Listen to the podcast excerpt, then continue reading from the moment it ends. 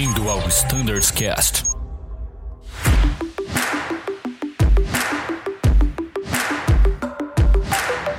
Fala pessoal, tudo bem? Sejam bem-vindos a mais um Standards Cast. Hoje falando da frota A330.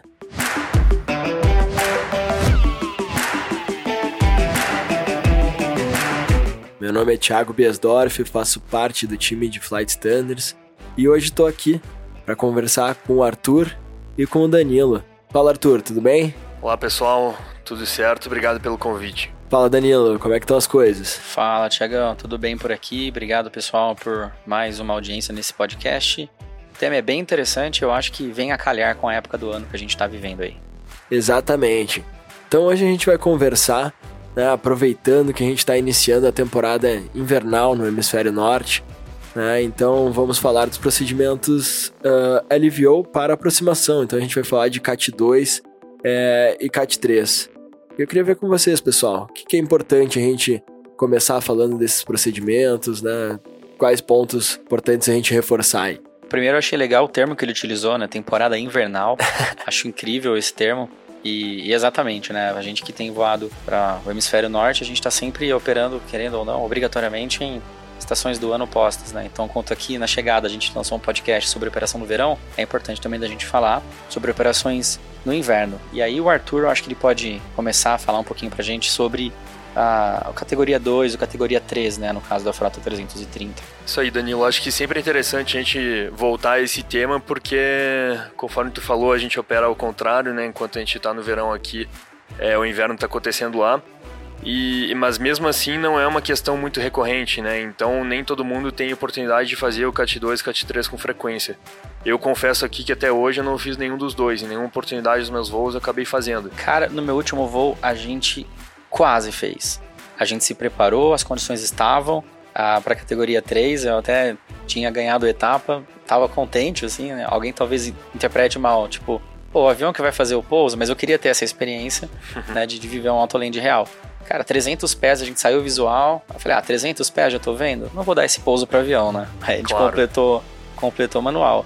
Mas é bem isso que você falou. É, muitas vezes, a, por ser uma condição extremamente dinâmica, né? A gente pode se preparar para ela e ela não acontecer, que foi o meu caso. Mas o melhor dos cenários é você estar tá sempre preparado em caso de degradação de visibilidade para garantir um pouso na categoria 2 ou 3. Eu acho que a gente pode falar um pouco disso, né, Arthur? Isso aí, Danilo. É, bom, falando um pouco sobre material operacional, da onde a gente vai se referir, todo mundo sabe que desde o treinamento né, de solo da 330 e depois passando no, nas fases de voo já lá no simulador, a gente utiliza o nosso Additional Procedure Cut 2 and 3 Briefing Guide para que todos os pontos de fato sejam cobertos. E é muito interessante frisar né, que o QRH já começa Relembrando a todos, né, a, a nossa tripulação está qualificada para realizar o, o ILS CAT 3 ou 2, né, enfim, seja qual for o, o procedimento. E, e, é muito interessante frisar que sim, a gente sempre vai estar, tá, porque o nosso currículo de solo compreende né, o nosso PTO, que em qualquer curso que a gente realizar, seja ele de, de transição, por exemplo, ATR Embraer para o A330 ou ainda de CCQ do, vindo do 20 para o 30, esse treinamento está é, inserido no currículo de voo lá no simulador, então todo mundo vai para a rota, seja na instrução, seja em qualquer momento, já apto a realizar um ILS CAT 2 ou CAT 3. É, ainda mais a gente tem voado com tripulação é, composta, né? São três aviadores a bordo, dois, Correto. no pior cenário, é o mínimo para estar tá apto para realizar um categoria 3. Então imagina que por algum motivo que não é normal, a gente tem algum colega que não esteja qualificado, dois qualificados atendem ali na operação, logicamente, sentado no assento da esquerda e no assento da direita, né? Correto. É, se por algum motivo qualquer, né, a gente tivesse um dos ocupantes que não está qualificado para realizar esse CAT 2 ou CAT 3, né? Coisa que não acontece hoje, mas é, aconteceu no passado quando a gente fez a certificação do CAT 3. Alguém no Jump City poderia não ter passado pelo treinamento ainda, não tem impedimento nenhum. Basta que o PF e o PM, né, do, do momento tenham sido qualificados e realizado o treinamento é, na integridade. Pô, legal, Arthur. É, tava pensando num cenário aqui, talvez para tornar esse podcast mais operacional para os colegas, a gente sabe nas sessões de treinamento, toda essa parte de conteúdo, de QRH, de, de FCOM, FCTM, é amplamente abordado e revisado. Nas salas de aula do periódico também. Vamos pensar no voo real, Arthur?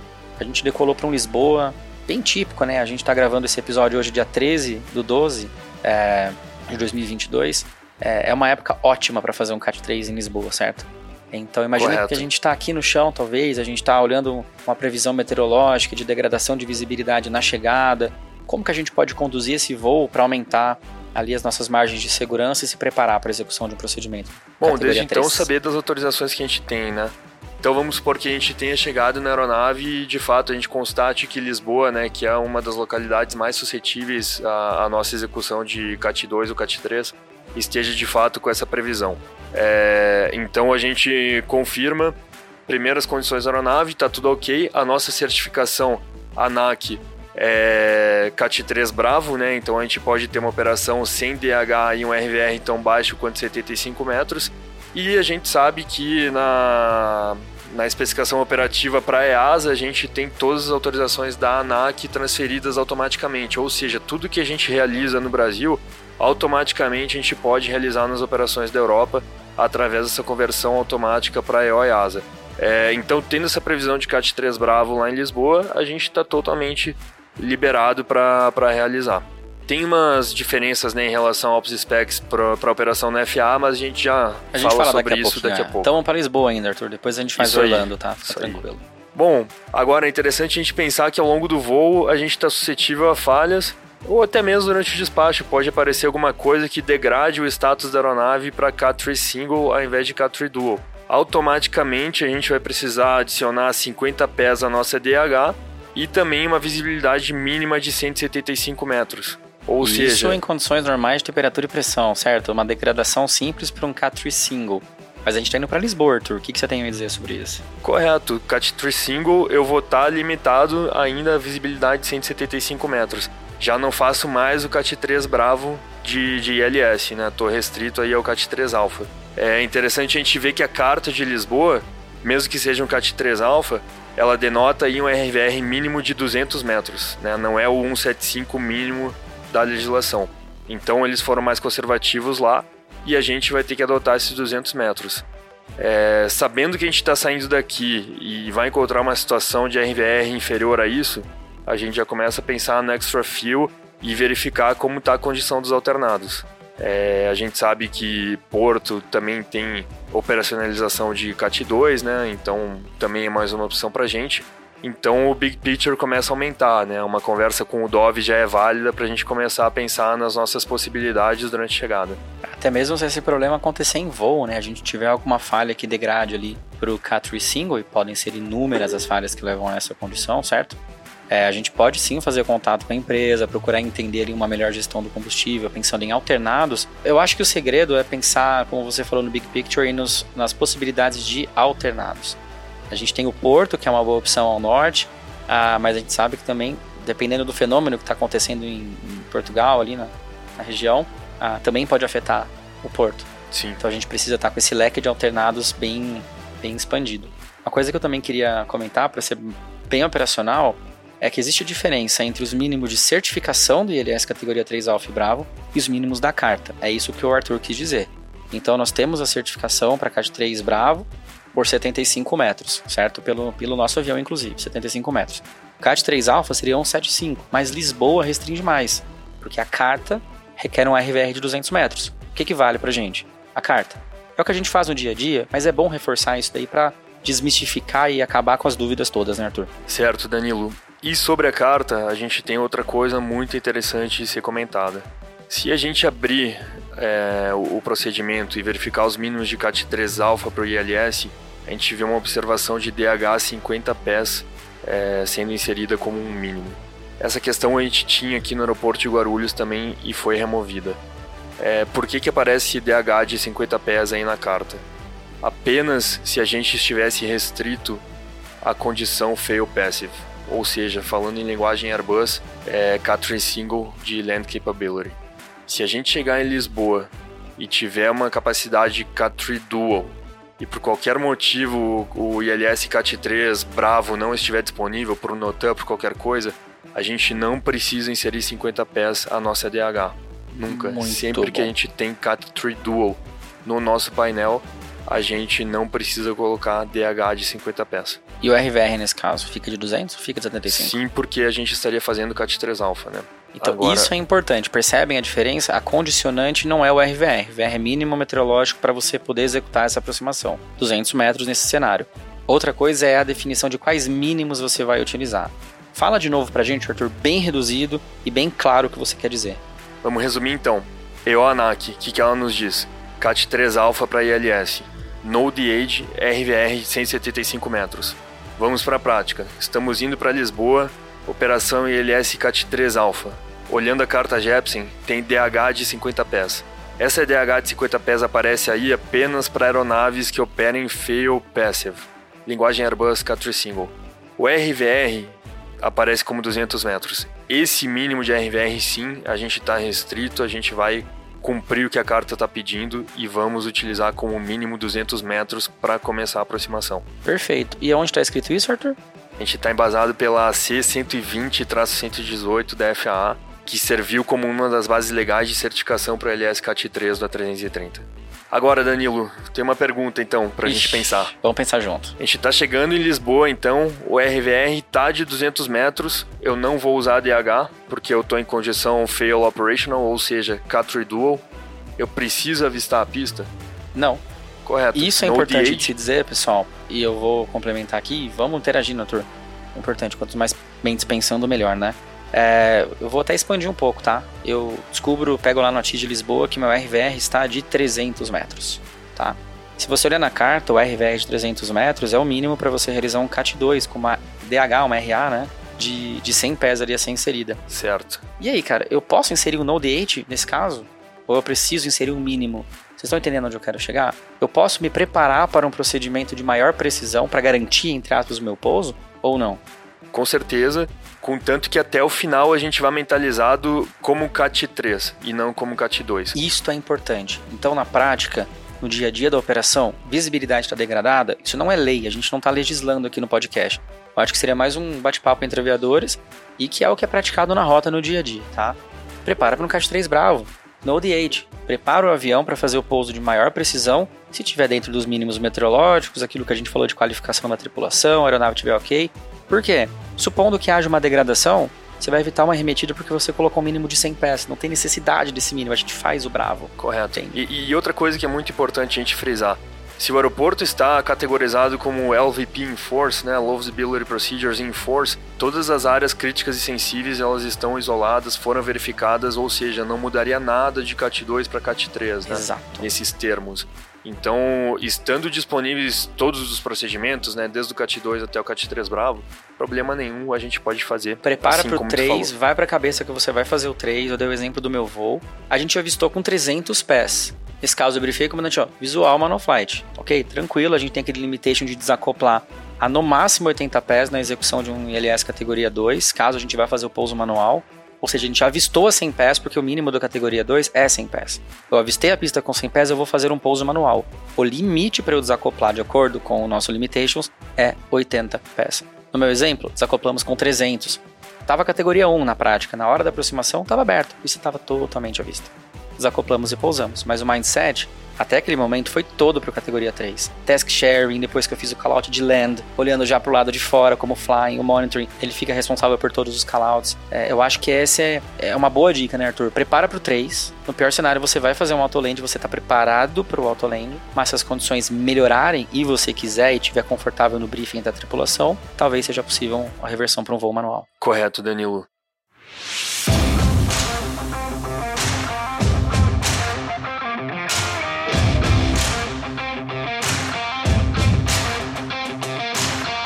Então vamos resumir desde o início da pergunta que eu fiz. Nossa, a gente fala Se a gente vai fazer Node Age, o que, que precisa para eu estar tá apto para fazer essa aproximação em termos de mínimos meteorológicos? Só o RVR.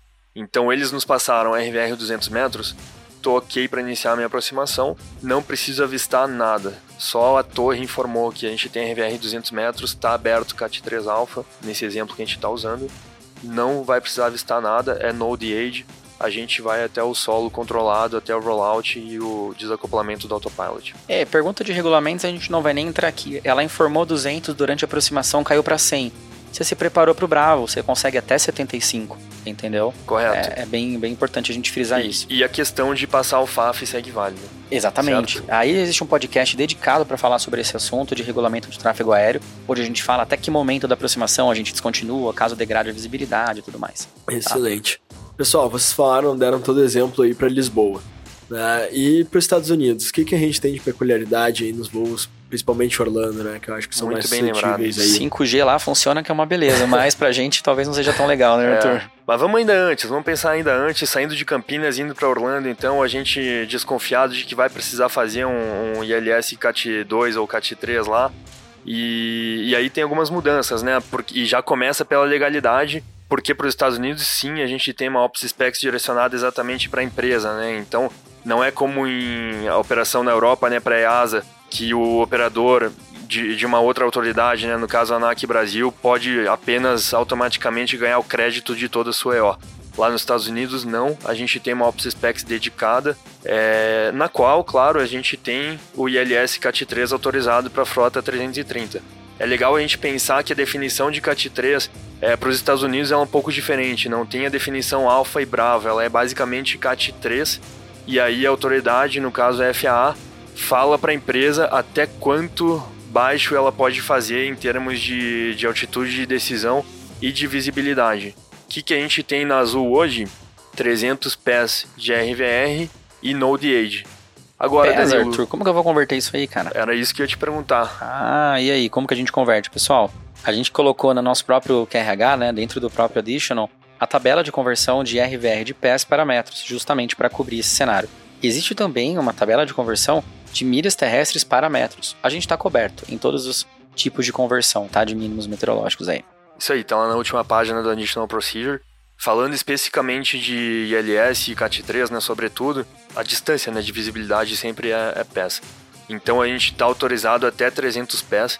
É, agora, a gente chega e abre a carta de Orlando, a gente vê que tem lá RVR6, né? É. Essa é a autorização do aeroporto, então já é outro, outro mínimo que a gente está falando, né? Então, mesmo que a gente tenha autorização de RVR3 na nossa Ops Specs do FAA, o aeroporto opera com RVR6, ou seja, 175 metros, entretanto, Node Age. É, ou seja, de novo, a gente não precisa avistar nada, a gente só tem que garantir que o aeroporto está no mínimo de, de visibilidade para o procedimento, inicia o procedimento e ocorrendo tudo ok, de novo, a gente vai até a, o, o rollout, a parada final da, da aeronave, né? Desconexão do autopilot no solo, enfim. E, e é assim que, que acontece. É legal demais falar disso, pessoal, porque é, é muito sutil a diferença entre o mínimo meteorológico para você iniciar e executar um procedimento e você ter ou não ter uma altura ou uma altitude de decisão. Quando o Arthur fala que você não precisa avistar nada, talvez gere dúvida no seguinte: Ué, mas não são requeridos no mínimo 600 pés de RVR? Sim, para você realizar essa operação, inclusive por motivos relacionados ao rollout, por motivos relacionados ao taxi-in naquele aeroporto. Agora, para execução do procedimento, quando você tem um categoria 3 uh, sem DH, você não tem altura de decisão, você não precisa avistar. Não existe callout de mínimos nessa aproximação. Task sharing, né, com 200 pés no dual, você na alert height, você vai fazer o callout de contínuo e não vai ter mínimos. É, esse é o sentido de não precisa avistar para pousar. Você não possui mínimos, o que é diferente do Cat3 Single. Nesse caso, você possui mínimo de 50 pés para avistar o runway environment, né? Correto. E, e, completar o pouso de forma automática, inclusive. Não é para desacoplar com 50 pés, né? E pousar a gente sabe, mas é necessário uma visibilidade e por isso uma altura de 50 pés para se completar o pouso automático no Catry Single. E, e, vamos, vamos frisar bastante isso, né, Danilo? É, de novo, se a gente for abrir a carta de Orlando, né, não vai ter ali o DH de 50 pés, né, diferente da carta de Lisboa, por exemplo. Agora, eu estando limitado Uh, por um despacho, né, e a minha condição é Catry Single, eu vou ter que adicionar 50 pés a, essa, a esse mínimo, né, para realizar o ILS Cat 3 lá. A partir desse momento, sim, ganhei um mínimo, tenho que estar visual com a pista para poder prosseguir pro, pro meu autoland. É isso aí, pessoal. E o 5G lá nos Estados Unidos, hein, Arthur?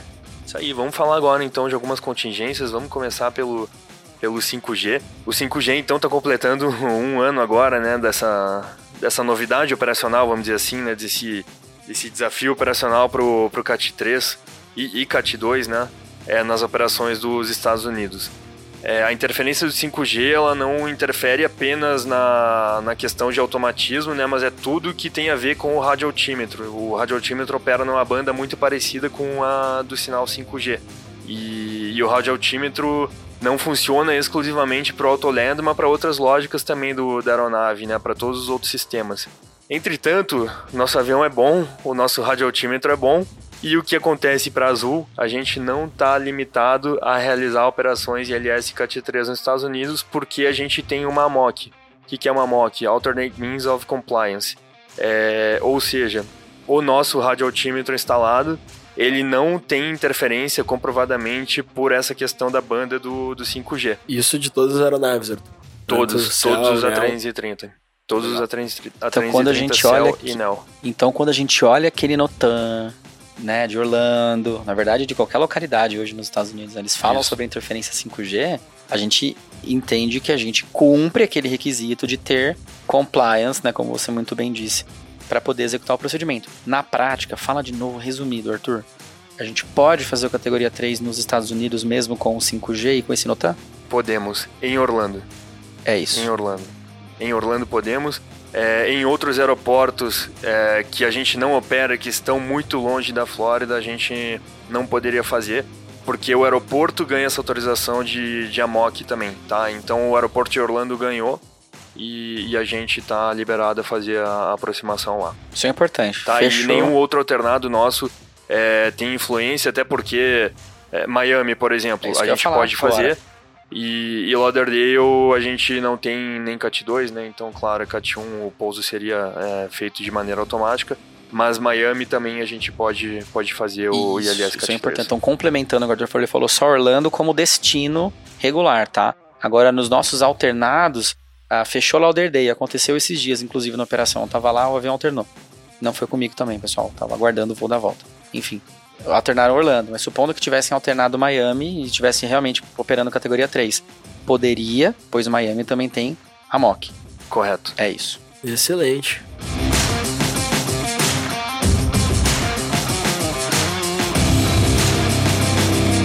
Bom, acho que a gente eh, revisou muito bem os procedimentos aí de, de aproximação na condição de aliviou, tanto para os voos de Lisboa quanto para os voos dos Estados Unidos. A gente revisou as nossas autorizações, qualificações da tripulação. Gostaria de passar aí para as nossas considerações finais. Arthur. Bom, pessoal, antes de encerrar, né, a gente vinha falando do 5G e operações anormais é, ou de emergência. E é interessante a gente ver que no nosso QRH, é, recentemente, né, na última revisão, a gente colocou uma, uma frase abaixo do, do sharing, falando que se a gente tiver uma condição de engine stall, thrust lever fault, né, que são duas panes que a gente não necessariamente corta o motor, é, porque ele fica em idle girando, mas a gente não conta com a potência máxima dele, a gente tem que colocar a DH de 50 pés, tá? Então a gente vai ter redundância de sistemas. O, o Approach Capability vai aparecer Cat Dual, e eu sei que antes eu falei que sempre que a gente tiver Cat Dual, a gente não vai precisar colocar uma DH, mas nesses casos sim, tá, pessoal? Porque Pedindo desculpas aqui ao vivo no podcast, isso, evoluindo. não, não vamos ser tão literais, né? Mas, mas nesses casos, né, o engine stall, quando não precisa corte, um thrust lever fault, que é uma pane na qual a gente não vai cortar o motor, mas ele vai ficar sempre em idle, Tem um etc no QRH, né? Eu acho que vale a pena. tem um etc, Vale a exatamente. pena ah, expandir a mente do aviador é o seguinte, eu tô com o motor girando, mas não conto com a potência dele por qualquer motivo que for. Eu tá tenho dentro que do colocar etc. DH de 50 pés e, inclusive, fazer uma análise de monomotor para performance, né? Ou seja, a aproximação nesse caso seria de flap 3 é, ao invés de flap full. Certo? Excelente. Era só isso que eu queria deixar como mensagem final. Muito obrigado, Thiago, Danilo, por nos ajudar aqui de novo. O time de Fly Standards do 30 está sempre à disposição. Fica meu abraço aqui, obrigado.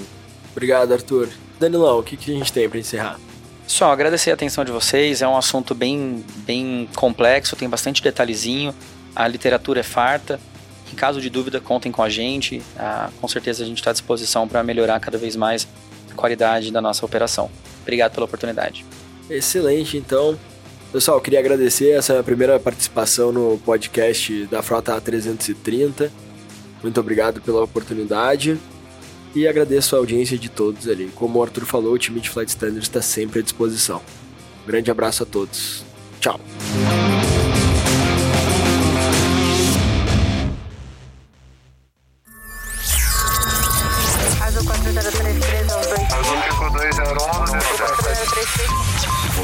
Ouviu ao Standards Cast.